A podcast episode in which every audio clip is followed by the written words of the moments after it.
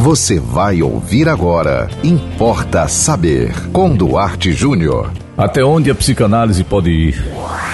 Importa saber. As pessoas têm me perguntado sobre o quão profundo a psicanálise pode ir na mente, alguns até perguntam na alma, né? Mas eu diria no inconsciente das pessoas.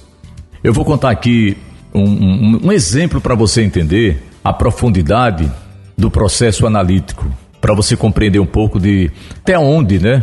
O quão profundo a psicanálise pode chegar.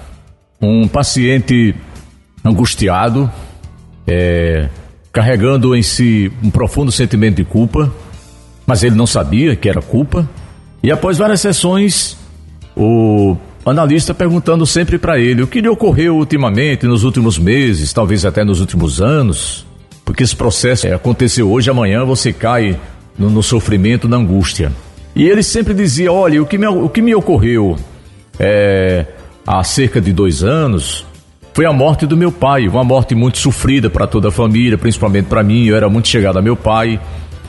E meu pai morreu numa decadência física muito grande. Ele morreu no leito de hospital após meses internado, muito sofrimento, muita dor, muita angústia. Meu pai já praticamente inconsciente, é, a família gastando muito, o que tinha, o que não tinha.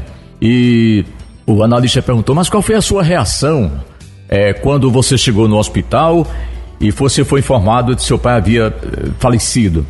Disse: Olha, eu, eu falei para minha família, eu falei é, para os meus amigos, para as pessoas mais próximas, que graças a Deus, é, Deus tinha levado meu pai e que afinal de contas tinha sido melhor para ele, porque era, era melhor ele ir do que permanecer aqui sofrendo daquele modo. E aí a análise foi aprofundando, aprofundando, e sabe o que aconteceu? Aquele paciente começou a chorar. Ele chorava copiosamente. E o analista, inteligentemente, deixando ele né, desabafar ali, colocar para fora as suas lágrimas, né? A sua dor, o seu sofrimento. E aquele paciente concluiu no seu processo de análise que o sofrimento dele não era pela perda em si do pai. O sofrimento dele não era, pela ausência do pai. É porque ele descobriu, ele teve, ele teve a dignidade de admitir um sentimento muito pobre na hora que soube que o pai morreu. Você sabe o que ele sentiu? Alívio. Veja que coisa triste. Mas como é importante a psicanálise. Você, para se desconfortar menos na vida, você tem que admitir certas fraquezas de caráter, de comportamento, até de desamor. E ele chorando é, admitiu ao analista que estava cansado, que a família estava dilapidando todo o patrimônio com a, a doença do pai, que os seus finais de semana já não eram mais os mesmos, porque ele ficava, é, tinha final de semana que era a vez dele, passar sábado e domingo dentro do hospital com o pai e ele já estava ficando sufocado. Então ele admitiu na análise que quando ele soube que o pai morreu, um sentimento que ele percebeu e que estava ali doendo muito, era um sentimento, era uma sensação de alívio.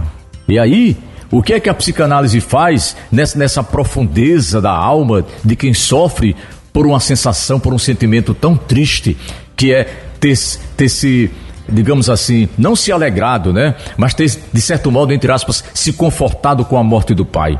Um processo de aceitação daquele sentimento, um sentimento feio, um sentimento pobre, um sentimento indigno, mas um sentimento vivido por um ser humano que precisa aceitar que nas suas profundezas existem coisas que não vêm à tona que não venha ao consciente porque a gente não consegue suportar. Importa saber. E você manda para nós também o seu tema, a sua ideia, a sua pergunta, a sua história aqui pro Importa Saber. Anote nosso WhatsApp 98749 5040. E sigam com a programação da 91.9 FM e até o próximo Importa Saber.